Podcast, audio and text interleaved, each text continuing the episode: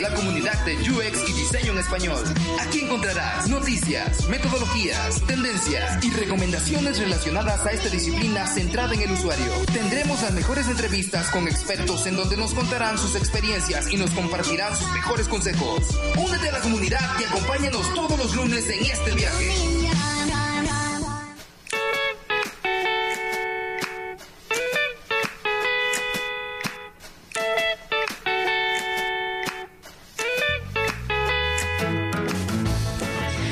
Hola, ¿cómo están todos? Comunidad de UXMX. Estamos abriendo nuestro episodio número 17, si no me equivoco. 17, sí. Sí, aquí está Iván conmigo. Hola Iván. ¿Qué onda Jules? ¿Cómo está toda la comunidad de UXMX y tú también cómo estás en este lunes que estamos grabando? Pues muy cansada, de plano. Ya este fue una semana bastante pesada y luego me dio gripa, entonces... Sí, ah, pero, el, pero ¿qué mm. tal Morchiva ah. en, el Plaza que muy estuvo buen muy concierto, muy bueno. Las risas no faltaron. Exacto, ahí estuvimos muy bien bueno en ese concierto y hoy pues está esta canción de fondo de, de, Vampiro Weekend porque no fuimos a ver a Vampiro Weekend. De los Vampiro Weekend. De los vampiros. Es que mi amigo es regio, discúlpenlo. de los vampiros. De los vampiros del fin de semana. Así es, de los vampiros. Exacto. Pues sí, fíjense que eh, la verdad una disculpa por no haber subido este capítulo ayer lunes, pero neta que estábamos súper atorados y pues sin embargo aquí estamos. De todas formas, no queríamos dejar como esta semana sin, porque sé que es una grosería.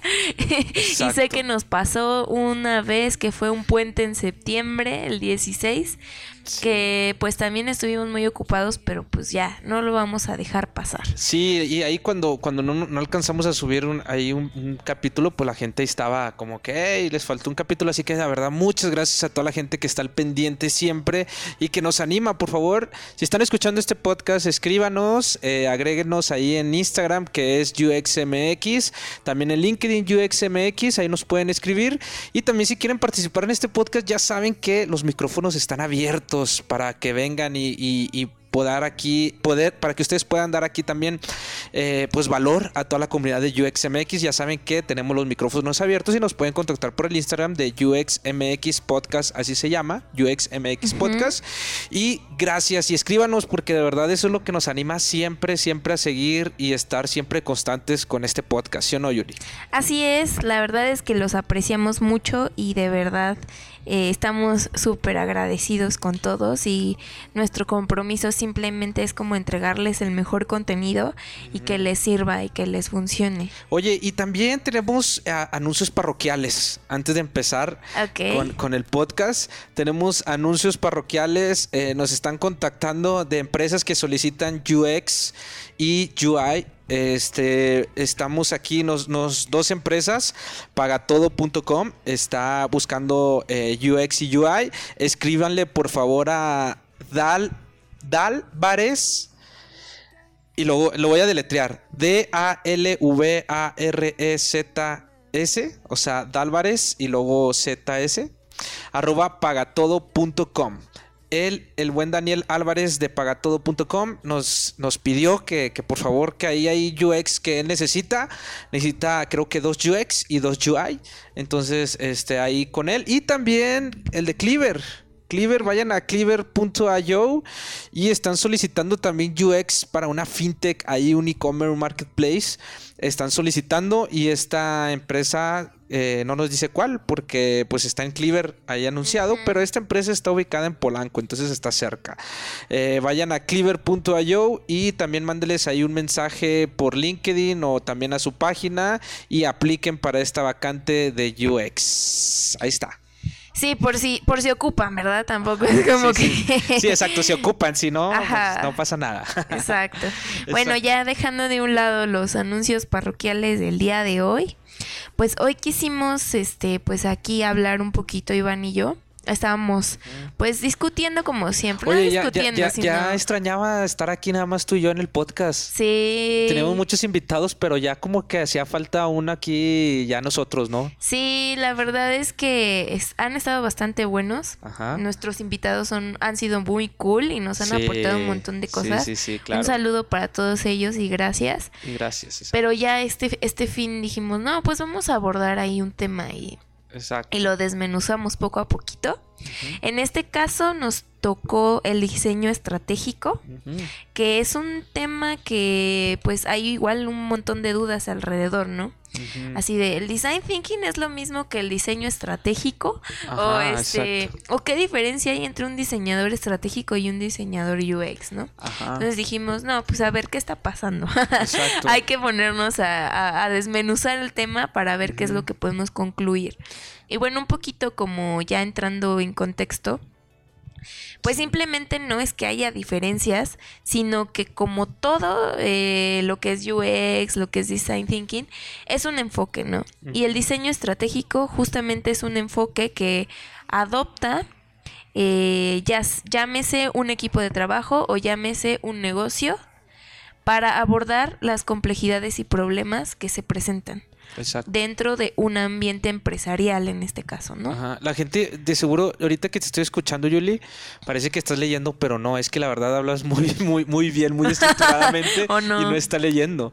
Pero eh, es verdad, ahora vamos a hablar sobre, por eso, pero antes de, de empezar con el diseño estratégico, la importancia del diseño ahora en, en- en la- en las empresas, ¿no? Ahí es donde parte el- el- el diseño como una estrategia Exacto. cuando se empieza a tomar el diseño eh, ahora muy en cuenta en las empresas. Pero, ¿qué tan importante, Julie, es el diseño hoy en día en las empresas? Pues muy importante, Iván. Eh, bueno, como ya siendo más, este, eh, pues profundizando un poco en el tema, era justamente lo que te contaba, ¿no? No puedes ir eh, por ahí en la vida con un negocio sin tener una estrategia, un objetivo claro de qué es lo que quieres hacer. Ni en la vida, ¿verdad? Ni en la vida, obviamente.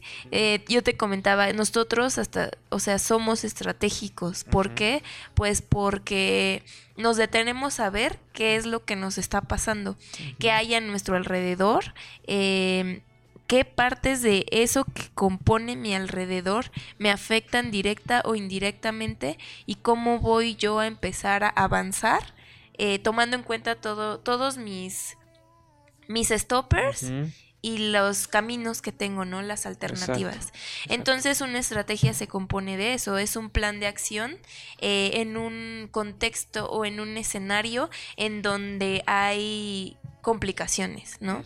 Y donde muchas veces no sabes qué es lo que te enfrentas, porque no sabemos todo, no sabemos No. qué es lo que ocurre a nuestro alrededor, jamás. Ajá. O sea, es por eso que pues nos movemos eh, improvisando y Sí. tomando riesgos, ¿no? Exacto. Entonces, la estrategia es muy importante para dar un paso. Exacto. Para dar cualquier paso, tenemos que, eh, pues, nivelar mi distancia, eh, por dónde es por dónde voy a caminar, qué, cuáles de esos caminos, cuáles son sus características, cuáles me benefician, cuáles no, cuál es su interconexión entre todos ellos y qué tanto de eso voy a abordar para alcanzar un objetivo en específico. ¿no? Exacto. Y ahí es donde, donde entra también pues, el diseño eh, muy importante, ¿no? A- ayudarnos a, a- a seguir esos caminos y encontrar esos Exacto. caminos este, con un pensamiento de diseño eh, para solucionar los problemas que ahora las empresas, pues, como estamos en esta era, todo se vuelve como a reinventarse o, Claro. o a innovar. Entonces es muy importante que las empresas también, eh, en parte de su estrategia, incorporen al diseño que los va a ayudar, como tú ahorita mencionaste, como a ver qué pasos voy a dar, es correcto ir por acá o es correcto ir por el otro lado. Pues bueno, testeando y prototipando eh, algún producto, algún servicio es lo que nos va a llevar hacia ese camino. Por eso es muy importante que el diseño eh, sea fundamental en una empresa y sobre todo que se vuelva parte de su estrategia, ¿no? Sí, exactamente. Y justo es esta parte de ser analítico, ¿no? De observar, o sea, ser muy observador de qué es lo que está pasando a- alrededor de nosotros. Justamente eh, estábamos nosotros diciendo que siempre o justo en nuestro contexto, ahora sí que en el tiempo en que nos tocó vivir, todo es muy incierto, ¿no? Exacto. Hay una atmósfera de incertidumbre que no sabemos qué es lo que va a pasar, que hay ciertos, ciertos problemas que son súper complejos. Y justo hablábamos de los wicked problems, ¿no? Exacto. Que son esos problemas extremadamente complejos, que es como una una bola de estambre. Una vez un amigo también me hizo como esa analogía, eh, hablando justamente como de temas sociales, eh, mencionando puntualmente la, la migración, los migrantes, ¿no? Es un tema súper complejo. Sí, Jamás en la vida vamos a poder resolverlo totalmente. totalmente. exacto. Es decir, es un problema que aborda distintas problemáticas implicadas ahí, ¿no? Entonces, la tarea de, de desarrollar una estrategia para atacar cierta cosa, pues es saber eh, identificar las partes, la suma de las partes y sus interconexiones, en qué se relacionan, en qué se diferencian, cuáles son los puntos más, que más adolece, eh, cuáles de esos puntos desde mi visión y desde las, los eh, recursos que tengo a la mano para poder hacer un plan de acción, puedo yo atacar. Porque es imposible que siempre, o sea, que podamos abordar un problema tan complejo y tan mundial Sí. y tan humano como es este pues la migración, la Migración. Pobreza, la desigualdad social, el narcotráfico. Ajá, Uno dice, no, pues es que es muy fácil. No, es que realmente es una, una complejidad muy, muy cabrona, ¿no? O sea, Sí. hay muchos, muchos puntos interconectados desde distintas perspectivas y de distintos enfoques. Entonces, la tarea de, de un estratega, diseñador estratégico en este caso, Ajá. pues es justo eso, es pararme a ver, eh, tengo este problema, Sí. cuáles son eh, los puntos que lo componen, exacto. Eh, acercarme, tal vez no a todos los puntos, pero sí los que tengo a mi alcance. Y cuáles de esos puntos tienen relación con cuál. Identificar esas relaciones, identificar también de cuáles de todas esas yo tengo la posibilidad, como mencionábamos, Sí. de poder hacer algo a lo que está a mi alcance y que pueda impactar de alguna forma y que solucione algo del todo, ¿no? Exacto, ahí lo que mencionas entonces es como eh, utilizar el, el- el proceso de diseño o el, o el pensamiento de diseño para solucionar los problemas de hoy en día que son tan complejos. Exacto, ¿verdad? y bueno, justamente es esta analogía de esos wicked problems que son muy, muy complejos. Esa- ese ambiente no solo se vive allá afuera, sino que se vive en todas partes. En las y también en las empresas, por ejemplo.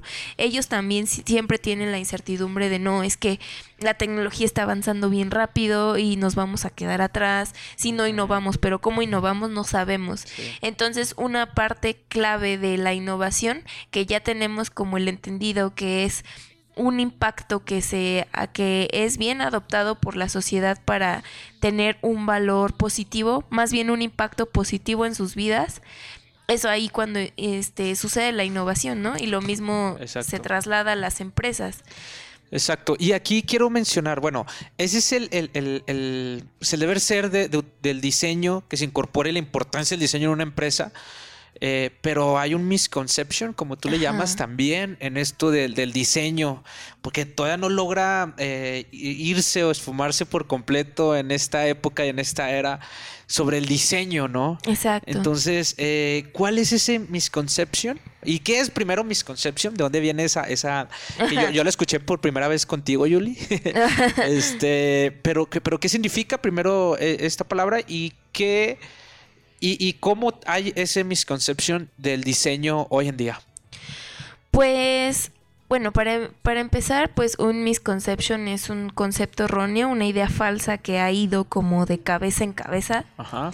Entonces, pues no, no llegas al, al, al verdadero significado de lo que es una cosa, ¿no? Ok. Porque es colectivo. Exacto. Entonces, eh, para, para cambiar ese, ese pensamiento colectivo de, lo, de la eh, definición de una cosa, pues es necesario deconstruir, ¿no? Y, y analizar por qué. Eh, yo creo, o, o es como mi perspectiva y mi, mi hipótesis, Ajá. de que siempre se ha tenido el diseño como un output, ¿no? Exacto. Un resultado final. Y siempre nos fijamos como, eh, justo te mencionaba, en la percepción visual o percepción estética de las cosas, más allá de todo el proceso que hubo para lograr tener este este sentimiento hacia algo o esta eh, experiencia adquirida de acuerdo a un producto, un servicio, una imagen, una fotografía, lo que tú quieres llamarle, ¿no? Entonces... O sea, siempre se ha eh, tenido entonces el diseño como, como el resultado nada más. Exacto, como el resultado y siempre dejamos de lado el proceso, que es la parte valiosa que todos los diseñadores aportamos, ¿no? Y la, y la que muchos hacen de lado porque se, se pondera más el resultado que el proceso. Entonces, el proceso al ser algo complejo, pues aburre, ¿no? A, quién le importa estar este, escuchando de, ah, para hacer esto tan chingón, nos tuvimos que partir la mandarina y hacer un buen de cosas, ¿no? Ajá. Pero realmente el valor que estás teniendo al final viene de todo el proceso que hiciste. Es por eso que pues muchos te dicen, lo que importa es el proceso, que no sé qué. Y realmente es que el diseño es un todo, ¿no? No nada más es proceso, sino es una, un roadmap tal cual. Ajá que siempre está en constante iteración, o sea, nunca termina. Tiene pequeñas salidas, pero para mí nunca, nunca, termina. ¿no? Entonces, bueno, hablando como de productos y servicios, claro está, ¿no? Porque pues la evolución, el contexto, tú sabes, todo cambia, todo es incertidumbre siempre, y así nuestros wicked problems nunca se terminan. Entonces, pues ya volviendo un poquito al tema, creo que este misconception ha ido mucho de la mano y creo que mucha gente, incluso los mismos diseñadores, no todos obviamente, son culpables de que este concepto se, se, transmita y se siga retransmitiendo. Exacto. Y eso afecta demasiado eh, a la hora de, de incorporar eh, al, diseño como, como estrategia para el negocio, ¿no? Exacto. Y también hasta impacta en, que no valoren bien a los diseñadores. Exactamente. En, que por eso no, no se les debe de pagar como se les debe de pagar ahora en, este tiempo, ¿no? Que es de suma importancia. O sea, el cuando tú entiendes el diseño como el proceso para solucionar un problema o estos wicked este, que mencionábamos anteriormente o que, hay demasiados en las empresas y más en un entorno cambiante, pues el diseñador toma un papel fundamental en la hora en la empresa. Y al tener este misconception, pues no se les valora como se les debe de valorar y por eso no se les paga muchas veces como se les debería de pagar. Entonces, eso es sumamente importante empezar a, esfumar esa, parte de tomar el diseño como un out, como, como un resultado eh, de algo bello estéticamente nada más, sino es decir, hey, no, o sea, el proceso en que se está creando esto, el proceso de solucionar un problema con este pensamiento de diseño, eh, ¿Qué empresas? Un ejemplo de empresas que, realmente utilizan el diseño como estrategia. Hay muchas y les va muy bien. De hecho, eh, hay datos eh, que, mencionan aquí muy, muy, muy, muy padres, eh, que en una encuesta que realizaron en el Reino Unido, que reveló que el 16% de las empresas indicaban el diseño como el factor clave para el éxito de sus productos y servicios, el 16%. Este porcentaje ascendía a un 47% en las empresas con rápido crecimiento. Quiere decir que las empresas que están creciendo rápido, o sea, toman el diseño de gran importancia y como estrategia. Yo ahorita platicando con Julie eh, fuera del aire, era sobre, por ejemplo, sí, ya sé que está muy choteado este ejemplo, pero ahorita Julie también va a decir otro, pero para entenderlo más rápido, pues Apple, ¿no? Apple realmente utilizaba al diseño como parte de su estrategia. O sea, realmente él era, era, tomaban un papel importante en la toma de decisiones de hacia dónde iba a ir la empresa. El diseño realmente toma esa importancia. Airbnb también, pues, o sea, los, los, fundadores son, son diseñadores. O sea, este, yo y Gavia y, mis compadres, un saludo para mis compadres de Airbnb, yo y Gavia y ay, Ryan Chesky. Gracias por escuchar este podcast. Están todos todo el tiempo atentos cuando subimos podcast. Este, ellos son diseñadores. O sea, realmente ellos se centraron en, escuchar, se centraron en el usuario y utilizaron el proceso y diseño que ellos ya tenían para solucionar un problema. Un problema muy complejo. ¿Sabes? Exacto. Entonces, es de suma importancia que las empresas realmente tomen el diseño como, como estrategia y que ustedes, diseñadores que nos están escuchando, también sepan que son parte importante Exacto. de una, de una empresa para el crecimiento de una empresa, ¿no? Sí, y pues hay que tomar en cuenta que algo muy clave de, de ser un diseñador estratégico se centra en la toma de decisiones. Y esta toma de decisiones se basa en la colaboración de un equipo. Sí. O sea, ya no es solo tu perspectiva, sino ampliar a la perspectiva de los demás. Es, es lo mismito que haces tú cuando intentas solucionar algo. O sea, si intentas solucionar algo, para empezar es porque hay un problema, ¿no? Y tú como diseñador estratégico tienes que ser capaz de desprender todas esas cositas que integran ese problema, ampliarlos, o sea, ver, eh, verlo como un sistema, no como algo único, Exacto. sino, bueno, tengo este problema y es y puede ser por esto, esto y esto. Las personas que conforman este problema son estas, estas y estas y cuáles son sus puntos de vista de cada una, ¿no? Y por qué tratar como de indagar el por qué están emitiendo ese tipo de percepción hacia lo que sucede alrededor. No es como estar adivinando, sino Exacto. justamente hay algo que es muy importante aquí, que es el- la empatía, ¿no? Que es el ser capaz de, de, de, es que no sé cómo explicarlo. La empatía es algo tan difícil de explicar. Sí, sí, porque muchos dicen es ponerte los zapatos del otro y otros dicen que no es como vivirlo. O sea, sí No, hay, hay, un misconception. Exacto, exacto. Jamás, jamás vas a sentir lo que siente el otro. Para, eso, pues hay que ser este, Al menos que, hay que ser sinceros, al ¿no? menos que estés enamorado y que tu corazón Sí, o sea, unido nunca vas a ser la otra persona para sentir lo que siente, pero sí puedes ser capaz de percibir Ajá. cuáles son sus sentimientos, ¿no? Exacto.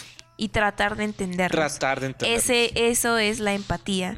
Entonces, pues sí tienes que ser capaz de ser, o sea, tienes que ser analítico para ser capaz de descomponer el problema y saber qué es lo que está afectando. Exacto. Y empático para tratar de comprender el por qué está sucediendo.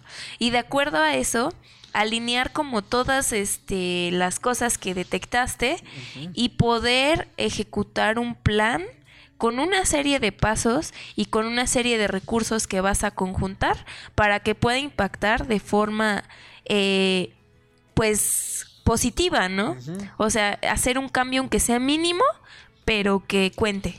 Cuente. Exacto. Y Es- pues este aquí también hay una, bueno, estuvimos nosotros investigando un buen de cosas y también es como que es una visión global y sistemática, ¿no? El diseño estratégico. Incluye a todas las visiones y eh, lo aborda como un sistema, una serie de puntos que se interconectan entre sí.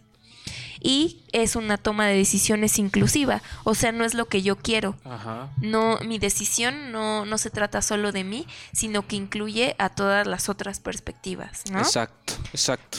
Entonces, esto es el diseño estratégico y también traemos aquí en una que investigamos es eh, tres verdades sobre el diseño estratégico, ¿no?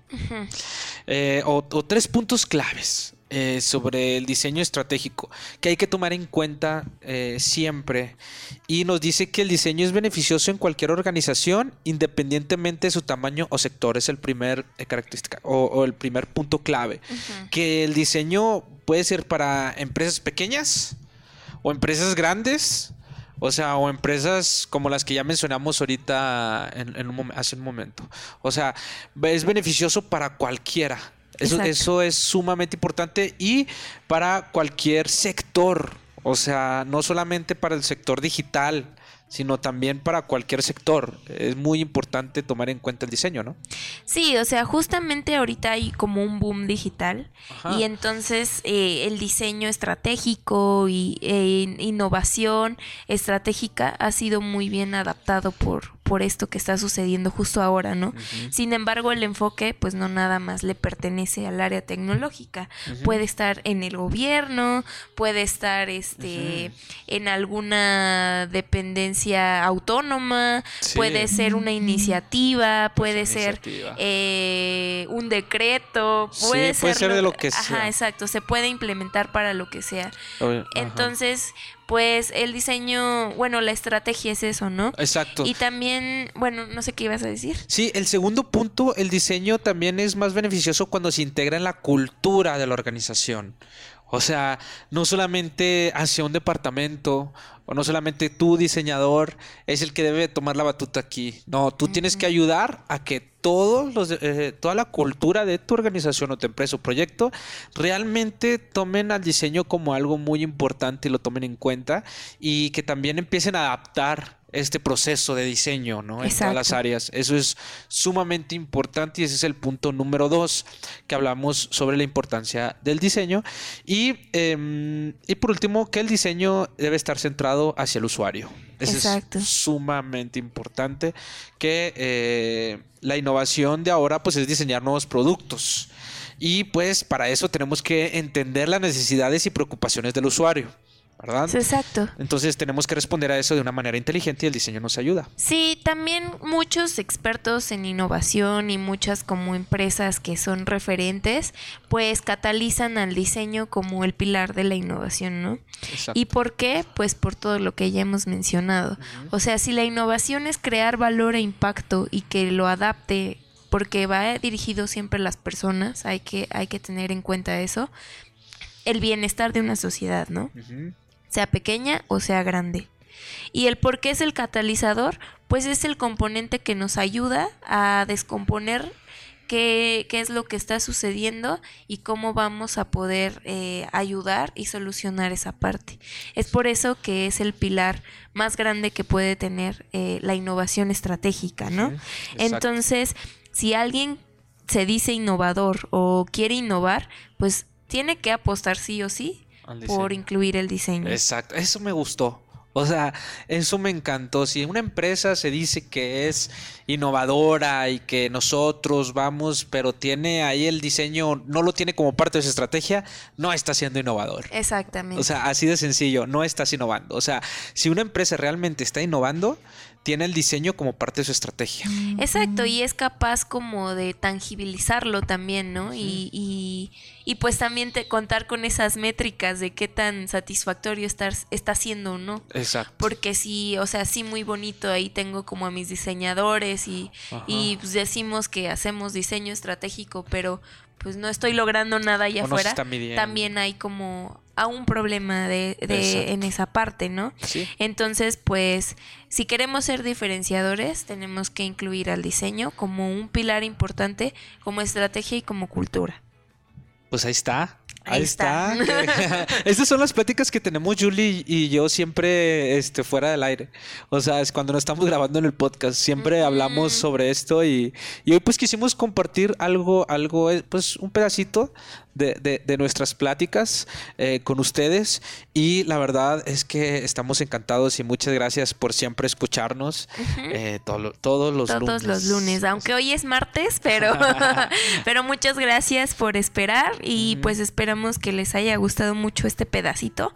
Se vienen cosas más chidas, ya este, entrevistas. espérenlo. Entonces, pues yo soy Julie y aquí estoy con Iván. Sí, hola, yo soy Iván. y nosotros somos yo XMX.